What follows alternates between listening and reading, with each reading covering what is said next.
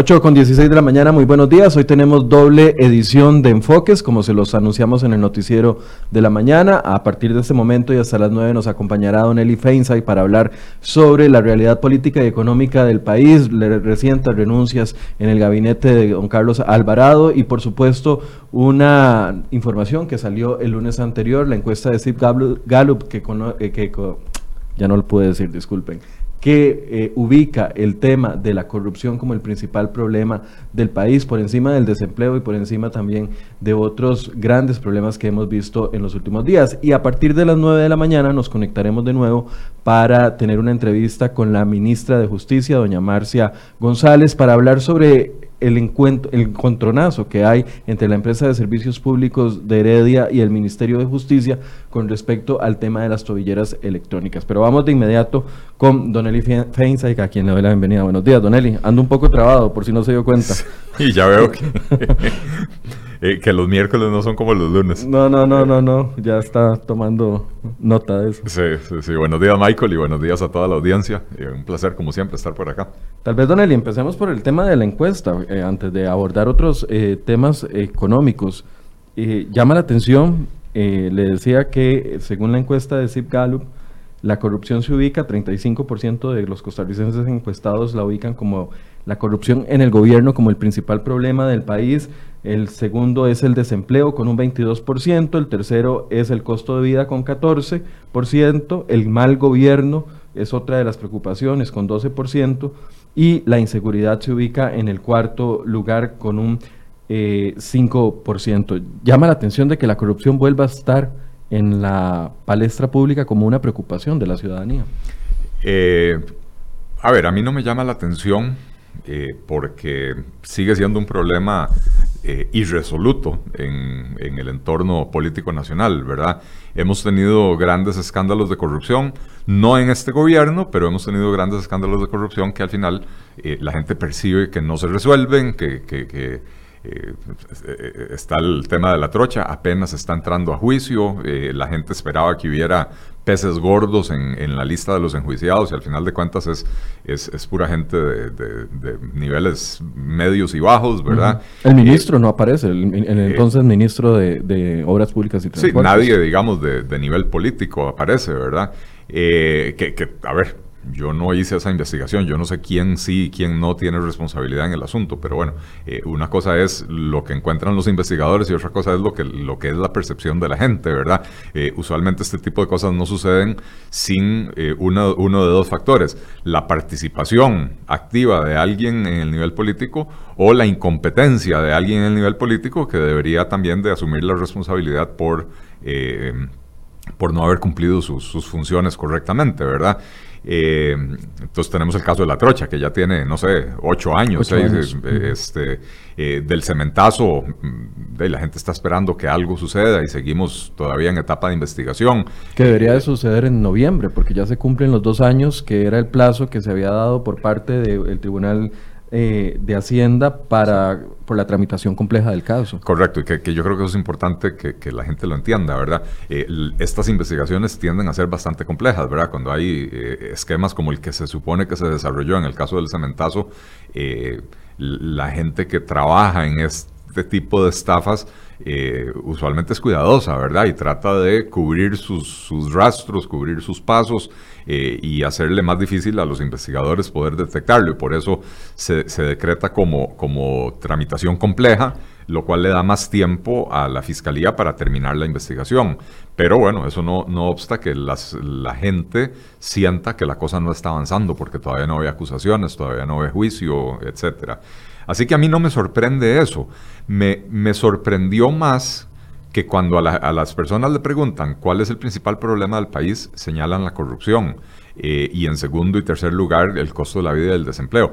Pero cuando a la gente le preguntan cuál es el principal problema que afecta a su familia, sin lugar a dudas, los, dos problemas más, más importantes son el costo de la vida y el desempleo, ¿verdad? O sea que la situación económica eh, está realmente afectando a las, a las personas, ¿verdad? Entonces, creo que es una manifestación de que, la, de, que la gente dice, ok, las cosas no van bien en este país, no van bien en lo económico, no van bien en lo político, eh, ¿a quién culpamos? A los corruptos. Pero ¿qué es lo que más me afecta? El bolsillo, porque cuando le preguntan a la gente por la familia, insisto, este, eh, la gente dice, no, a mi familia lo que más le afecta es el costo de la vida, queriendo decir, no alcanza el dinero para comprar los bienes y servicios que necesitamos para bien vivir, eh, y el desempleo, ¿verdad? Porque cada vez hay más gente eh, o más hogares que tienen personas desempleadas que desearían tener un empleo. Y es un desempleo que es difícil de solucionar en el, en el sentido de que uno ve acciones que el gobierno ha emprendido, y ya lo hemos conversado en, en distintas ocasiones, acciones que son, a ver, uno podría decir superficiales y que no arreglan el problema estructural que hay del desempleo. Y por ejemplo, el caso de los pescadores. Eh, hoy traemos en la portada de Cere Hoy una nota con respecto a este tema, que es un tema que desde ya los invito, lo vamos a tocar mañana con Incopesca y también con testimonios de pescadores que reclaman, bueno, llevamos seis años en esta situación. La sala constitucional nos dice que no podemos renovar nuestras licencias de pesca de arrastre, muy bien por el ambiente, pero ¿qué con estas familias?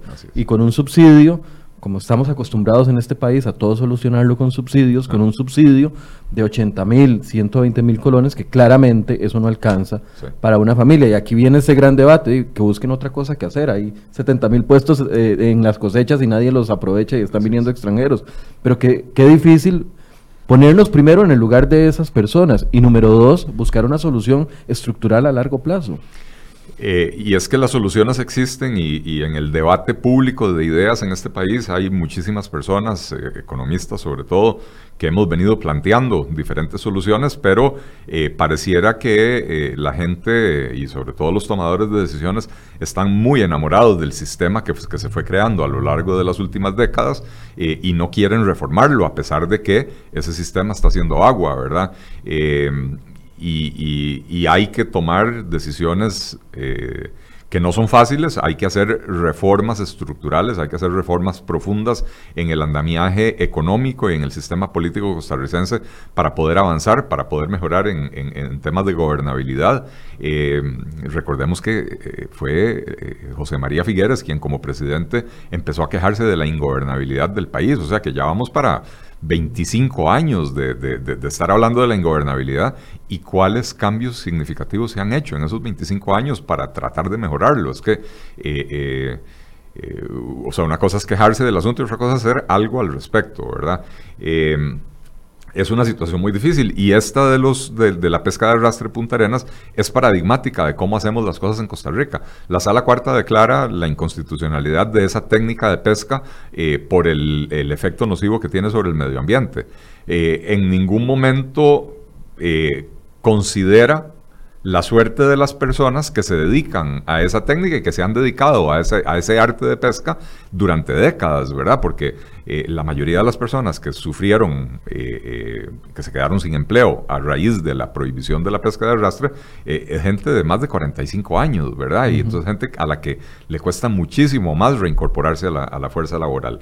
Y no estamos solo hablando de hombres, hablamos de hombres y de mujeres que se dedicaban a un negocio, por así decirse, redondo en una zona empobrecida y con, con, pocas posibilidades. Aunque veíamos al presidente esta semana anunciándolo el tema de la zona franca, la inversión del hospital, o sea, son son temas que vienen a mediano y largo plazo. O sea, esa gente ocupa comer mañana. Y, mientras tanto hay, hay, una empresa que está solicitando permiso para, poner, eh, hacer una operación eh, de, enlatado de atún, ¿verdad? O sea, quieren hacer una, entiendo, por lo que entiendo, quieren hacer una, eh, una operación integrada donde harían pesca y procesamiento del, del atún eh, y ellos están hablando de que eso podría generar hasta mil empleos. Y sin embargo, ahí está trabado en, trámites y permisos, envían cartas al presidente, envían cartas a los ministros, no obtienen respuesta, no hay claridad de qué es lo que, o sea, para dónde tiene que ir esta empresa, ¿verdad? Eh, eh, Costa Rica tiene una cuota atunera asignada mediante el Convenio Internacional del Atún Tropical y, no la está utilizando en su totalidad, ¿verdad? Entonces esta empresa lo que dice es, bueno, nosotros queremos entrar y utilizar parte de esa, de esa cuota para, para poder producir en Costa Rica y generar de mil a mil quinientos empleos en la zona de Punta Arenas, eh, y yo no entiendo por qué esto no se convierte en prioridad número uno, ¿verdad? Lo otro es que la Sala Cuarta, al decretar la, la inconstitucionalidad de esa técnica de pesca, ordena al gobierno hacer los estudios necesarios para, eh, para ver si existe alguna otra técnica de pesca con la cual los camaroneros puedan volver al mar. Eh, y bueno, pasaron los primeros cuatro o cinco años sin que se hiciera ningún estudio. Finalmente Incopesca hizo el año pasado un estudio, pero es un estudio muy parcial.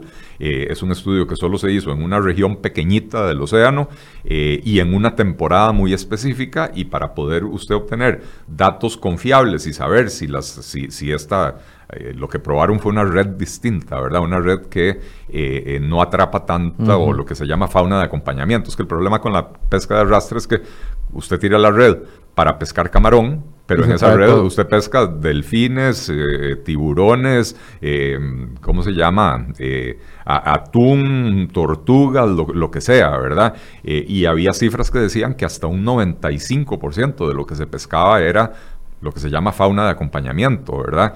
Eh, eh, y solo un 5% era el producto que, se, estaba persiguiendo, ¿verdad? Entonces, esto es muy destructivo, no solo para el medio ambiente, sino que es muy destructivo para las otras pesquerías, porque la gente que se dedica a la pesca del atún, que no es pesca de arrastre, es otra, técnica, eh, sufren las consecuencias de que el atún desaparece y muchas veces desaparece el atún joven, ¿verdad? Entonces no se permite que el, que el, pescado crezca para que para la hora de la pesca de que sea un buen producto, ¿verdad? Eh, o sea, tiene un montón de problemas. Pero entonces el gobierno no hizo nada prácticamente, el gobierno de Luis Guillermo Solís no hizo prácticamente nada al respecto, ¿verdad? Eh, finalmente se hizo el estudio, pero como decía, es un estudio que no permite determinar si esta nueva red que probaron, eh, si efectivamente es, es todo lo buena que parece ser, ¿verdad? En ese estudio muy limitado, en una zona específica del, del mar y en una temporada muy específica, pareciera ser que ya no es 95 5% de, de, fauna de acompañamiento, y ahora están hablando de 25, 30% de fauna de acompañamiento. O sea, hay una reducción sustantiva. Pero eh, al, haberlo hecho con un enfoque tan limitado, eh, no se permite eh, no, o sea, no, se permite determinar si en otras, en otras épocas, en otras temporadas, hay más fauna en los lugares donde se encuentra el camarón.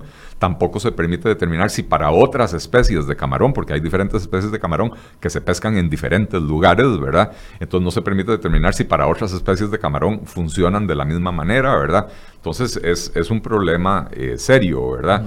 Eh, y lo que vos mencionabas, que no son solo los hombres pescadores que se iban a alta mar, eh, sino que había toda una industria alrededor de la pesca del camarón. En particular está el caso de las, de las peladoras de camarón, ¿verdad? Que, que son mujeres que se dedicaban a pelar camarón cuando llegaba la, pesca a, puerto, ¿verdad? se dedicaban a pelarlo para eventualmente la venta. Eh, y hay varios cientos de mujeres que, se quedaron sin, empleo, ¿verdad? Eh, yo hace unas semanas escribí un artículo eh, que justamente hablaba de esto, ¿verdad? Y, existe una organización no, gubernamental que se llama FECOP, la Federación Costarricense de Pesca, que junto con otras entidades gubernamentales, el, el INA y la Universidad, uy, mejor ahora no menciono cuál universidad porque no recuerdo, una universidad privada, están eh, capacitando a estas mujeres para producir eh, señuelos, eh, para, para darles una actividad alternativa, ¿verdad? Y les están ayudando, esto es una iniciativa de FECOP, ¿verdad? Junto, que, que ha acudido a estas otras entidades, les están dando capacitación, les están ayudando a crear una entidad legal para que puedan hacer esto, les están ayudando con el mercadeo, etcétera, ¿verdad? para por lo menos recuperar algunos empleos. Pero bueno, esto sigue siendo una solución parcial, ¿verdad?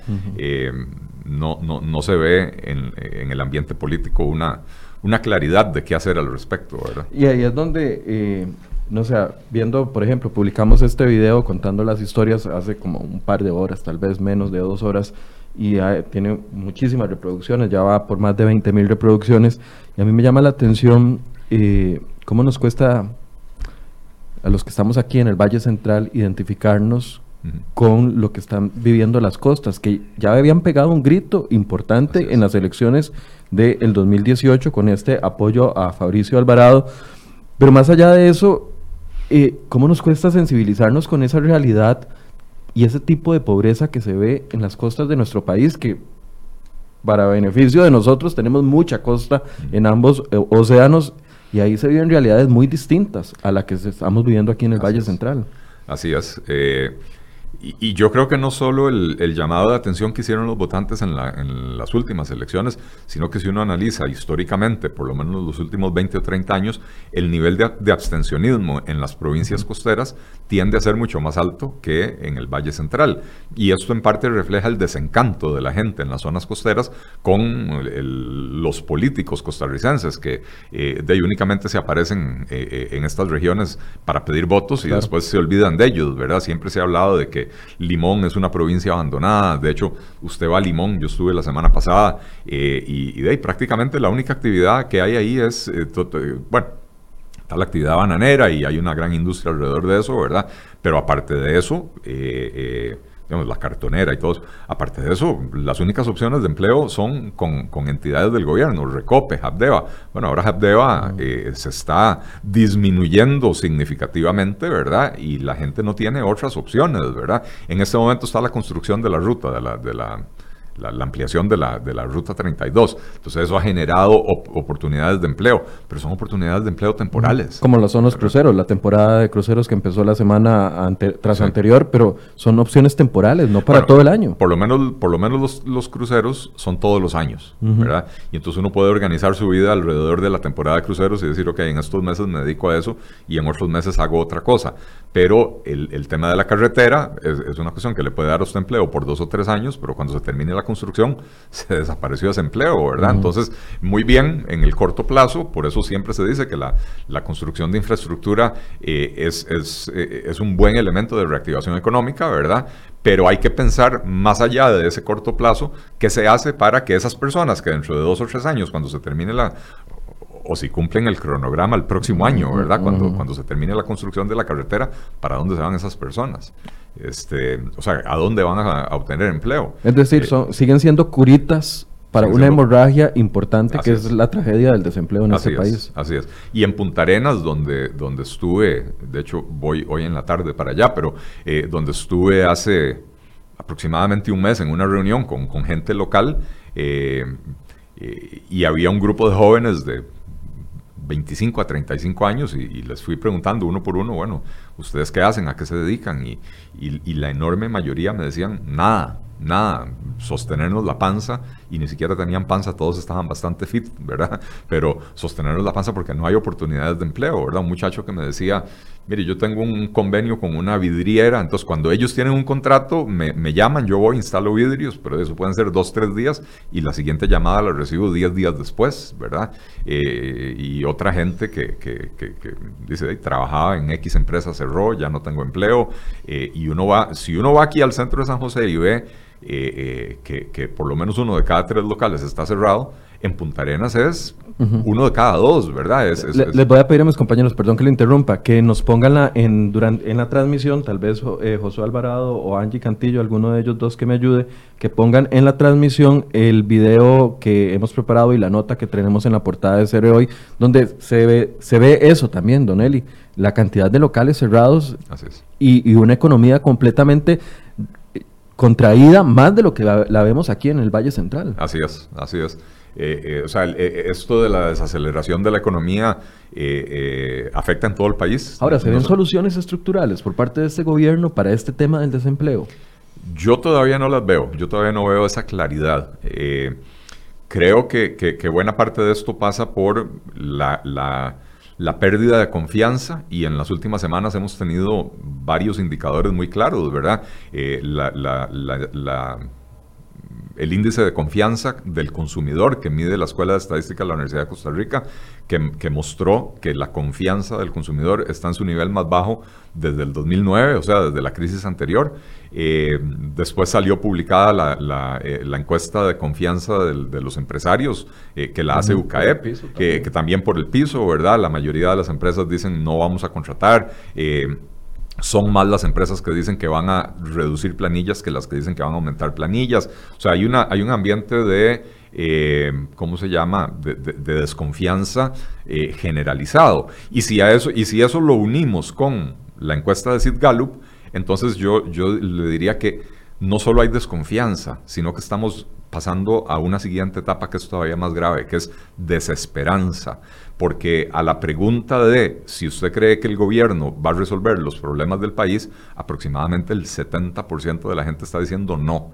Eh, y yo creo que ya no es una cuestión de valoración del gobierno actual específicamente, sino que es una, pérdida, una pérdida de confianza en general hacia el Estado, ¿verdad? Eh, pero por el otro lado, uno ve que el, que el, presidente va a Punta Arenas precisamente el lunes y, entre las cosas que dice es, eh, no vamos a cerrar el CNP, vamos, vamos a mejorarla, eso sí. Y entre los motivos que da para no cerrar el CNP, que es una entidad, aclarémosle a la gente, eh, que en los últimos dos años ha perdido casi 10 mil millones de colones, eh, que, tiene una fábrica nacional de licores, que es un monopolio en la producción de licores y aún así pierde dinero. Que le vende alimentos carísimos a los comedores del Ministerio de Educación. Carísimos y en mal estado, ¿verdad? Y entonces, eh, o sea, que las, las escuelas públicas podrían comprar sus productos en supermercados más barato de lo que se las vende el CNP, ¿verdad? Y entonces el presidente dice que la desaceleración económica ha, golpeado particularmente al sector agrícola, lo cual es cierto, ¿verdad? Sí, es uno de los sectores Pero que entonces no podemos, dice él, no recuerdo la palabra exacta, pero no podemos eh, eliminar esta herramienta, dice, que tenemos de soporte, de apoyo al sector agrícola. Y, yo, y yo me pregunto, bueno, y el presidente no se le ocurrió cómo es que si tenemos esa herramienta supuestamente tan útil que se llama CNP, ¿Cómo es que el sector agrícola es el más golpeado? Y es que el CNP no sirve para nada, pero no sirve, no es, esto no es una cuestión del 2019, es una cuestión que ya tiene por lo menos un par de décadas, que el CNP no ha dado resultados tangibles a la sociedad costarricense. Se convirtió en una, en una entidad solo para mantener una planilla a la cual se le inventan negocios eh, que los hace mal, lo hace, lo hace más caro eh, y entrega producto de, de inferior calidad. Y además, una marca tan valiosa como Guaro Cacique, eh, eh, eh, está perdiendo todo su valor por el pésimo manejo que se le hace, porque al final de cuentas una entidad estatal no debería estar metido en actividades comerciales, porque no tienen el, incentivo, no tienen la agilidad que se requiere en el mundo de los negocios para poder desarrollar una marca comercial, insisto, tan valiosa como, como, como Guaro Cacique, ¿verdad? Entonces, esa pérdida de confianza que se está tornando en desesperanza, eh, es alimentada por este tipo de declaraciones que hacen los gobernantes que le hacen ver a uno que no están entendiendo el fondo del problema. Que si queremos recuperar la confianza, la señal que tenemos que mandar desde el gobierno es Sí, señores, entendemos que el aparato estatal creció desmedidamente, que lo tenemos que hacer más pequeño para que sea más eficiente, para que sea más ágil.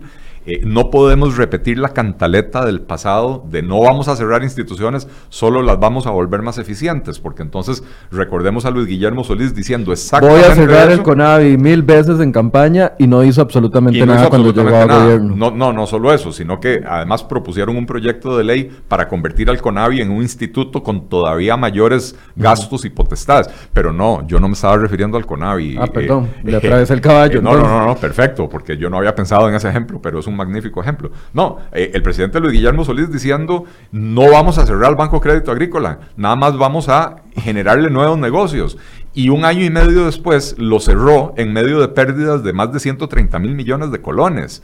Eh, si lo hubieran cerrado antes, las pérdidas hubieran sido menores, ¿verdad? Eh, y ahora la Contraloría le dice al Banco de Costa Rica, suave toque, todas las propiedades que usted tiene de Bancrédito no las puede vender como las está pretendiendo vender don Douglas Soto, gerente del banco, sino que tienen que ir a remate. Esto tiene que haber claridad. Y, ahí es donde uno dice, el Banco de Costa Rica, tras de que se llevó el golpe del cementazo, asumir como pérdida los 30 millones de dólares o más que eh, recibió Juan Carlos Bolaños, los tiene que asumir como pérdidas el año ante, tras anterior, y ahora viene con este otro tema de que va y rescata Bancrédito y además eh, ya sabemos que en remate no se venden las propiedades como uno esperaría. Eh, a ver, Yo, más, yo, o sea, yo creo, yo no sé si en remate, pero, pero sí tiene que haber un concurso público. No puede ser que el Banco de Costa Rica ande asignando eh, eh, a dedo discrecionalmente esas propiedades, ¿verdad? Porque eso se presta para, para chorizos, ¿verdad? O sea, al final de cuentas, el edificio del Banco Crédito Agrícola frente al Parque Central aquí en San José, que es una propiedad súper valiosa, se, se asignó eh, eh, discrecionalmente por un precio que probablemente es mucho inferior al precio de mercado, ¿verdad? Entonces, eh, remate, claro, remate suena a vaya véndalo por, por cuatro pesetas. Por lo que caiga. Claro, este, pero si usted hace un concurso bien, bien diseñado con, con precios eh, con precios mínimos, etcétera, con, con avalúos, peritos, etcétera, eh, esa propiedad es una propiedad que podría, esa y otras propiedades de, de Bancrédito, ¿verdad? Son propiedades que, podrían eh, en los que el Banco de Costa Rica podría recuperar una buena cantidad de dinero, ¿verdad? Yo creo que el, llamado de atención es más en términos de no se vale que la asignación de esas propiedades se haga de manera discrecional. En esta gira y siguiendo esta línea, ya hablamos de corrupción, hablamos de desempleo. El tercer punto que la gente eh, está señalando como uno de los principales problemas del país es el costo de vida. Y entonces el presidente sale ese mismo día a decir, bueno, vamos, vamos eh, o promete planes novedosos para reactivar la o incentivar la economía de los hogares. Y ayer se hace uno de los primeros anuncios. Ayer en la noche dice, vamos a bajar el precio de la electricidad del ICE, que son 600 mil abonados, nada más todos los que le pagamos a la Compañía Nacional de Fuerza y Luz, a JASEC, a la empresa de servicios públicos, a la de San Carlos, que no recuerdo, no preciso el nombre en este momento. O sea, las cooperativas. Que todas las cooperativas, que, es la mayoría del país. O sea, el, CNP, el CNFL tiene una cantidad importante de abonados y nos quedamos con los brazos cruzados. Entonces, una acción muy buena, muy aplaudible para las personas de Elice, pero ¿y qué con la otra parte del país que estamos en esta situación? Hay a ver, yo, yo solo pude ver por encima ese anuncio, ¿verdad? Y, es que ayer fue muy básico. Hoy mandaron un comunicado y parece que en, el transcurso de la mañana van a, aclarar, pero yo le pregunté a la, a la, prensa de Casa Presidencial y sí me confirmaron que era solamente a los abonados del ICE y punto. A, mí me cuesta entender cómo se va a decretar una disminución del 10% cuando el ICE está teniendo pérdidas tan enormes, ¿verdad? Eh, pero también hay un asunto legal, ¿verdad? El gobierno no puede forzar a las cooperativas, que no, que no son propiedad del gobierno, o a las empresas municipales como Jaseco SPH, el gobierno no las puede obligar a, reducir sus tarifas. Ahora, en la medida que el ICE eh, genera la enorme mayoría de la electricidad del país y se la vende a, casi todas estas empresas, ¿verdad? Eh, entonces, si bajan las tarifas del ICE, eh, a mediano plazo deberían de bajar también las tarifas de las demás por un efecto indirecto, digamos, porque las compras de SPH al ICE, si es que hace, o las compras de JASEC al ICE, eh, si es que las hace, eh, van a bajar de precio, entonces Arecep en la próxima fijación va a decir, bueno, bajo el precio de, su insumo, le bajo el precio del producto final. Eh, es una medida interesante, es una medida importante en, el sentido de que sí, el costo de la energía eléctrica en Costa Rica se duplicó en la última década y sacó o sea, le, restó competitividad al, sector industrial y al sector comercial costarricense. Eh, entonces, sí es una medida importantísima, ¿verdad? Eh, ojalá que lo logren, ojalá que tenga los efectos deseados. Y yo quisiera ver cómo van a hacer con las finanzas del ICE, que de por sí están eh, bastante, en un estado bastante preocupante, ¿verdad? Pero yéndonos a lo macro, ¿qué medidas se pueden aplicar que beneficien a toda la población?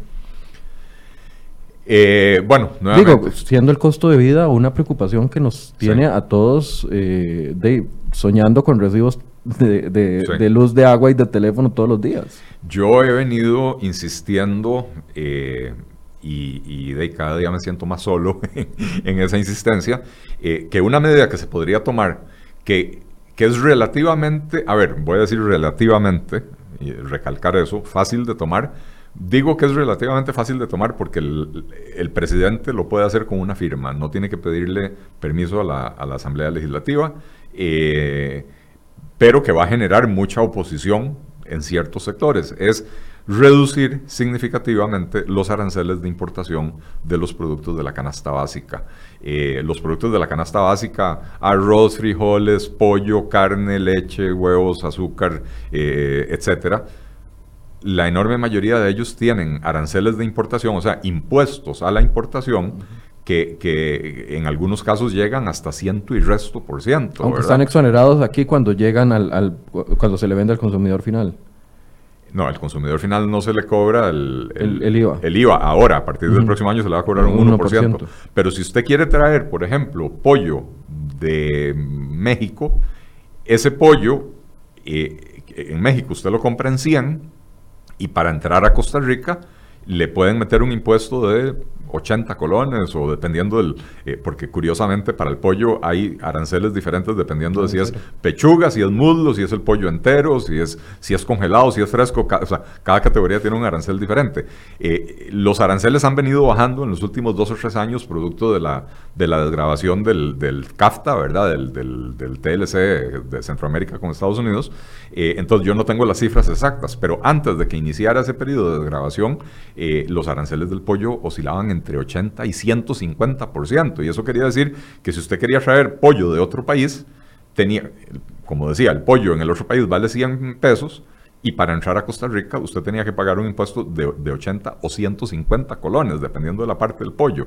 Eh, y entonces, por supuesto, si, si, si ya ahora vale 180 y a eso usted todavía tiene que meterle su margen de ganancia, y la distribución en el mercado costarricense, etc.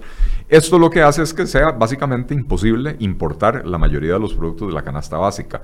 Los que sí se importan porque el mercado nacional o, la producción nacional no abastece el mercado, eh, como el arroz, por ejemplo, o los frijoles, eh, eh, o en el caso del arroz, son los mismos productores arroceros los que tienen derecho a importar el arroz sin pagar el arancel pero se lo venden a usted en el mercado nacional al mismo precio.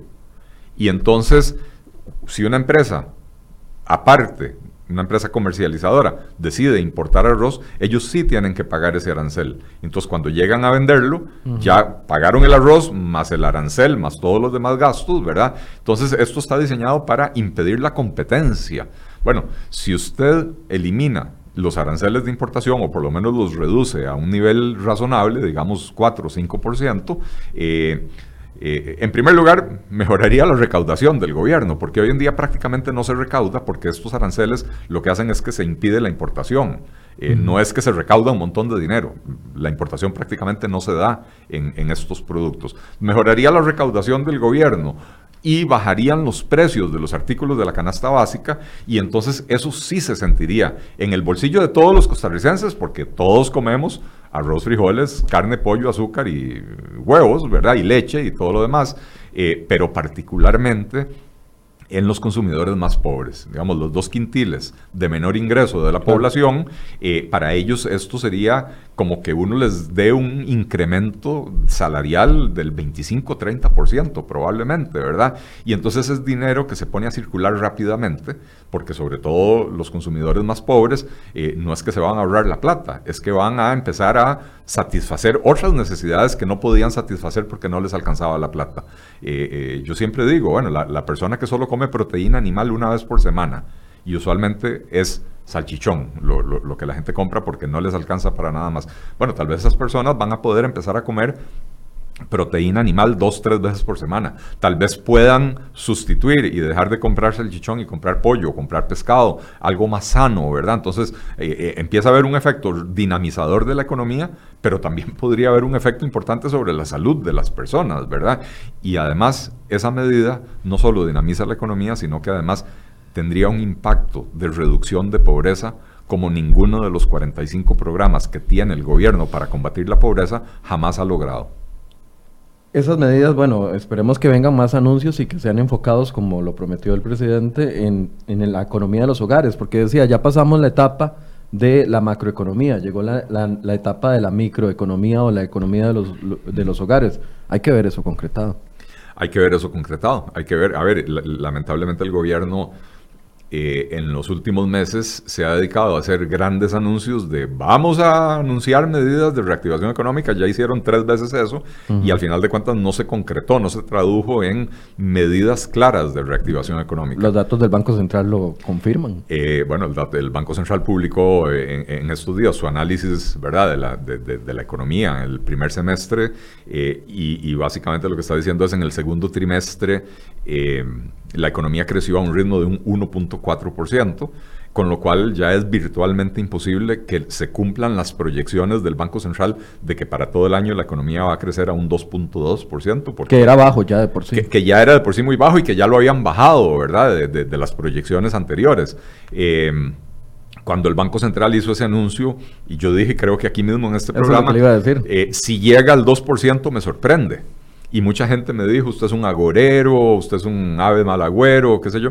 No, es que esa es la realidad, es lo que uno observa, es que hay, hay datos, digamos, que son precursores del crecimiento económico, que uno los analiza y uno se da cuenta de que no se va a dar el crecimiento que se está proyectando porque las bases necesarias para ese crecimiento están muy flojas, ¿verdad? Y, ya, eh, estamos en octubre, digamos, lo único importante que queda, que podría generar algún cambio, sería lo que pase con los aguinaldos en, en diciembre. Eh, sí, eh, lo que pasa es que en un entorno de tan alto desempleo, ¿verdad? Eh, yo, yo creo que va a haber más cautela en, en, el, en, el, uso del aguinaldo, además de que va a haber menos gente con aguinaldo, ¿verdad? Porque el desempleo sigue creciendo. Eh, o sea, el desempleo está muy alto. En los últimos tres trimestres el desempleo promedió un 11.7%, ¿verdad? Prácticamente 12%.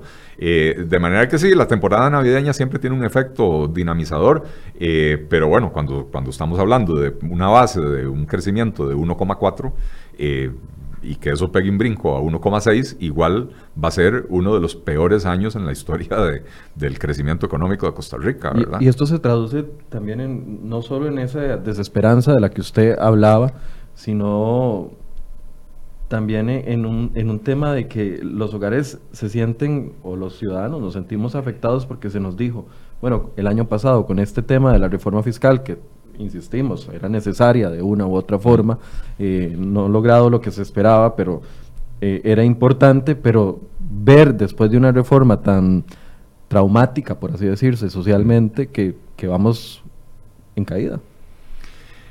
Eh, sí, bueno, era, era previsible, ¿verdad?, que la reforma fiscal iba a tener un impacto recesivo sobre la economía, porque toda reforma fiscal que hace lo que hizo esta, que es subir impuestos, ¿verdad? Eh, tiene, eso tiene un impacto recesivo, ¿verdad? Eh, lo, para mí lo más curioso es que esto lo sabe cualquier economista y además no hay que ser economista para saberlo. Usted sube los impuestos, lo que está haciendo es quitándole dinero a las personas y a las empresas, quiere decir que hay menos dinero para comprar productos y hay menos dinero para invertir. Eh, y entonces esto tiene un impacto, un, impacto contractivo en la economía. A mí lo que más me sorprende es que el gobierno, sabiendo esto, no haya tenido listo un plan agresivo de reactivación económica, de inversión en obra pública, de lo, que esté a su alcance hacer, para inmediatamente, aprobada la reforma fiscal, compensar esa potencial pérdida de dinamismo económico que, que generaba la reforma. Ahora, la situación de la economía costarricense no se debe a la reforma fiscal. Recordemos que la economía costarricense viene desacelerándose desde agosto del 2015. Ya son cuatro años. La reforma fiscal tiene nueve meses de haber sido aprobada o diez meses de haber sido aprobada, ¿verdad? Entonces el problema venía de mucho atrás. Nada más que la reforma fiscal viene a darle un empujoncito más en el sentido negativo, un empujoncito más hacia, hacia menos crecimiento, hacia menos dinamismo económico.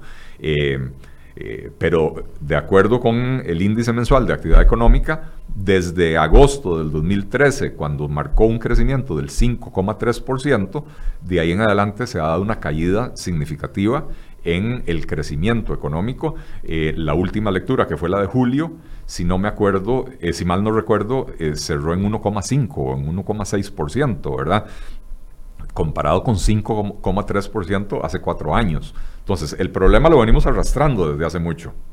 Eh, las medidas no las ha tomado ni este gobierno ni el gobierno anterior eh, y seguimos insistiendo en mantener y preservar eh, lo que ya no está funcionando bien.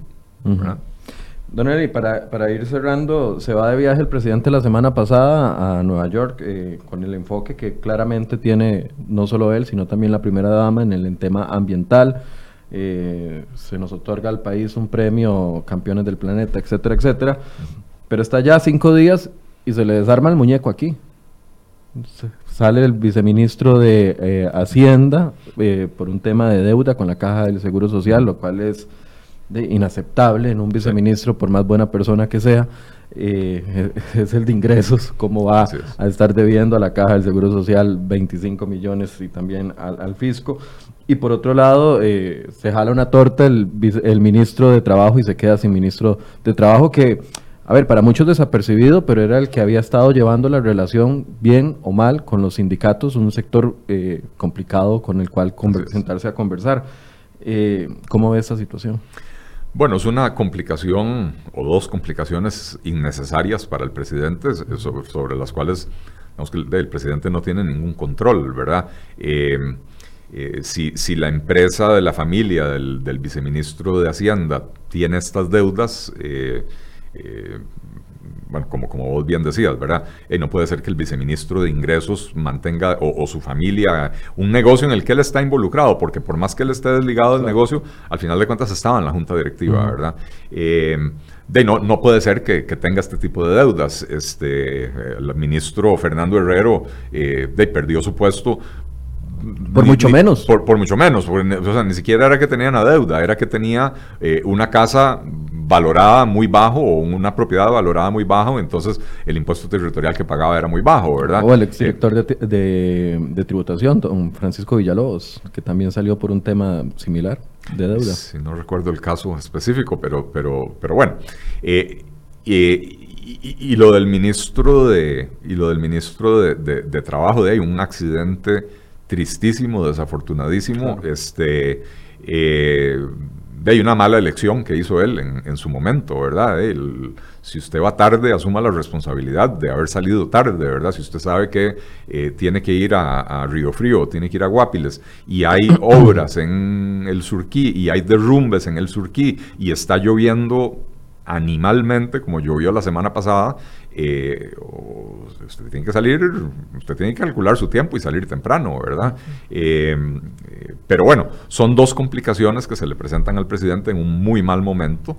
Eh, creo que el tema de Hacienda es más fácil de recomponer, ¿verdad? Porque técnicos hábiles y eh, y sensatos hay, hay muchos y la ministra podrá encontrar eh, quien asuma ese puesto, ¿verdad? Más de uno desea eh, trabajar con ella.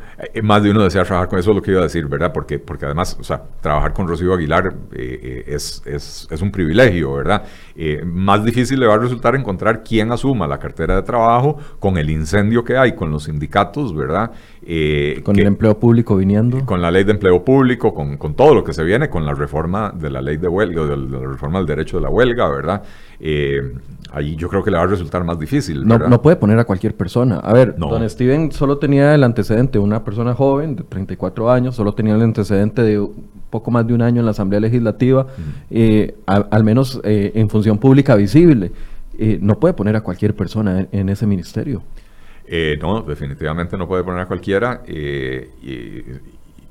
y yo, bueno, yo, no conozco el entorno del presidente, pero, pero no vislumbro quién podría ser esa persona que haga, que haga ese trabajo, ¿verdad? Y que pueda eh, mantener una mano firme eh, para que las reformas que el, que, el, gobierno necesita impulsar puedan seguir adelante, pero que a la vez tenga una buena relación con los sindicatos para evitar mayores desmanes, ¿verdad? Eh, es, es, muy difícil.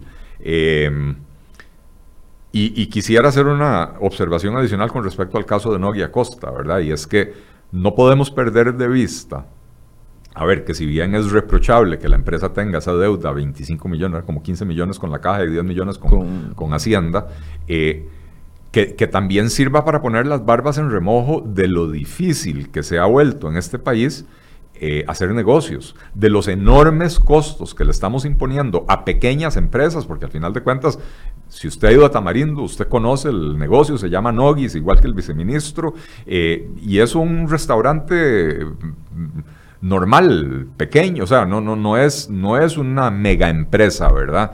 Eh, y los costos de la seguridad social, los costos de la planilla, las cargas fiscales se han vuelto muy pesadas para, eh, en general, para todos los empresarios y por eso eh, las, las MIPIMES, se, habla de famoso Valle de la Muerte, ¿verdad? No recuerdo qué porcentaje, 70-80% de, la, de, las, de los pequeños emprendimientos mueren en esos primeros tres años, ¿verdad? Y creo que debería servir esto no solo para hablar mal o bien del ex viceministro, sino también para que entendamos que la estructura de costos que se le está imponiendo a las pequeñas y medianas empresas de este país las está ahogando las está matando.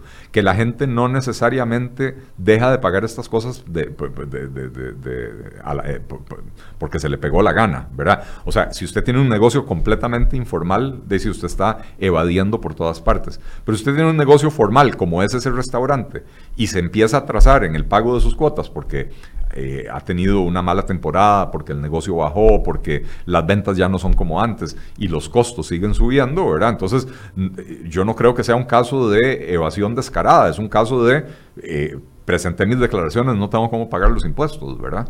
Eh, y eso es importante, eh, es importante que, que, lo tengamos claro, porque parte de las reformas que se necesitan es precisamente eh, simplificarle la vida al emprendedor costarricense, al empresario, al que quiere generar empleo, al que quiere ofrecer servicios o productos, porque estamos matando la gallina de los huevos de oro. Muchas gracias, Don Eli. A vos gracias, Michael. Un placer, como siempre, estar por acá. Un repaso rápido por la actualidad nacional. Le agradecemos a Don Eli, que siempre saca tiempo para venir a acompañarnos y darnos su perspectiva. Ya se encuentra acá la ministra de Justicia, doña Marcia González. Vamos a hablar sobre el tema de los brazaletes electrónicos, la disputa que está eh, activa en fuego, en incendio entre la empresa de servicios públicos que acusa al Ministerio de Justicia de no hacer un trabajo correcto en el monitoreo de reos y al Ministerio de Justicia quien reclama que no tiene una plataforma acorde, moderna, que pueda permitir ese monitoreo. Bueno, la ministra va a hablarnos esta mañana. En unos minutos, cinco minutos, estaremos conectándonos con ustedes de nuevo acá en Enfoques. Buenos días.